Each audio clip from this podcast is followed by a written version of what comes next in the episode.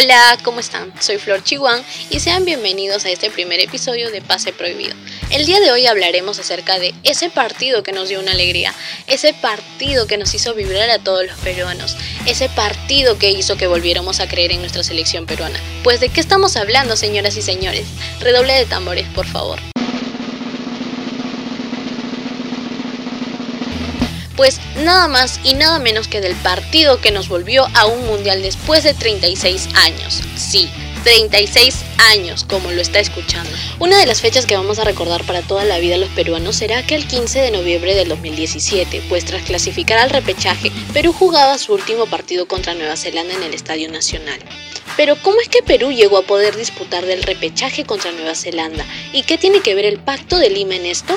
Sabemos que nuestra selección no tuvo un buen desempeño a lo largo de lo que fueron las eliminatorias de Rusia 2018, ya que de los 18 partidos solo pudo ganar 7, siendo el último partido contra Colombia el que definía todo. El partido de Perú y Colombia se jugaba el 10 de octubre en el Estadio Nacional de Lima, pero al mismo tiempo se jugaban dos partidos, que era el de Brasil versus Chile en el estadio Allianz Park de Brasil y el de Paraguay versus Venezuela en el estadio Defensores del Chaco en Paraguay. Esto quiere decir que Colombia también dependía de sí mismo para poder obtener un lugar en el Mundial de Rusia. En el primer tiempo no hubo un gol ni para Perú ni para Colombia. Pero en el minuto 56 del segundo tiempo, James Rodríguez marcaba el primero para el cuadro colombiano, hasta que en el minuto 74 se cobra un tiro libre a favor de la selección peruana siendo Guerrero el responsable de patear este. El árbitro indica que era un tiro libre indirecto, pero nuestro capitán Pablo Guerrero no la duda en apuntar hacia el arco, haciendo que en el minuto 76 el arquero colombiano David Ospina toque el balón y ese gol sea a favor de Perú. Ese gol que todos gritaron como locos. ¡La tocó! ¡La tocó! ¡La tocó! ¡La tocó! ¡La tocó! ¡La tocó! ¡La tocó! ¡La tocó! ¡La tocó el arquero! ¡La tocó el arquero! ¡Gol! Y pues es aquí, damas y caballeros, donde entra el famoso Pacto de Lima. Pero ustedes se preguntarán en qué consistió, quiénes estaban involucrados y a quién afectaba el Pacto de Lima.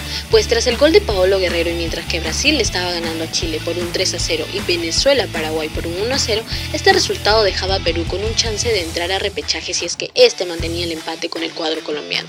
¿En qué consistió este plan? Pues faltando pocos minutos para que acabara el partido de Perú y Colombia, Radamel Falcao, advertido desde la banca colombiana de la situación que pasaba en los demás estadios, buscó a Renato Tapia y se produjo un diálogo breve entre ambos, siendo el mensaje esparcido hacia todos sus compañeros, ya que el resultado que tenían hasta ese momento favorecía a ambos. Colombia quedaba en el cuarto puesto y clasificaba directamente al Mundial, y Perú pasaba a disputar un repechaje. Pero ¿a quién perjudicaba este pacto? Pues nada más y nada menos que a nuestro queridísimo Chile, que quedaba fuera del Mundial si es que Perú mantenía el empate con Colombia. Y pues ¿qué creen que pasó? El partido al que le restaban pocos minutos fue jugado con toques de balón entre los jugadores, sin ánimos de atacar a ningún lado esperando que el árbitro pueda tocar su silbato para poder celebrar el resultado. Tras todo esto, obviamente los reclamos por parte de los chilenos no se iban a hacer esperar.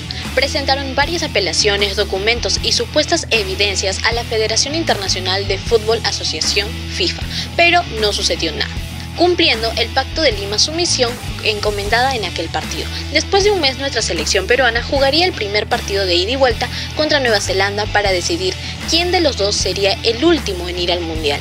El primer partido se llevaría a cabo en el Sky Stadium en Nueva Zelanda ese partido quedaría en un empate tras un 0 a 0, siendo el último el 15 de noviembre del 2017 en el Estadio Nacional de Lima, donde Perú se jugaba la vida para poder viajar a Rusia y jugar un mundial después de 36 años. El primer gol llegaría por parte de Jefferson Farfán en el minuto 28 para celebrarlo con la camiseta de Paolo Guerrero que por motivos de suspensión tras un control antidopaje no pudo estar presente en ninguno de estos dos partidos. La celebración de ese gol en la capital ocasionó vibraciones que incluso activaron la alerta sísmica. En el gol llegaría en el minuto 65 por la sombra Cristian Ramos. Todos estaban a la espera de que el árbitro toque el silbato para que por fin se pueda celebrar, pues no era para nada menos porque Perú con ese resultado lograba clasificar a un mundial después de 36 años, ocasionando las lágrimas de muchos peruanos y me puedo incluir entre uno de ellos.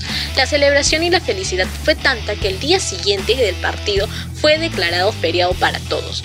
Quizás muchos pueden describir ese día como el mejor día de su vida y pues está más que claro que el fútbol es más que solo un deporte ya que nos regala distintas sensaciones y emociones que nos unen. Los que vendría después en el Mundial de Rusia 2018 ya sería otra historia. Bueno amigos, esto ha sido todo por este episodio. Soy Flor Chihuán y espero que les haya gustado y conmigo será hasta una nueva oportunidad. Chao.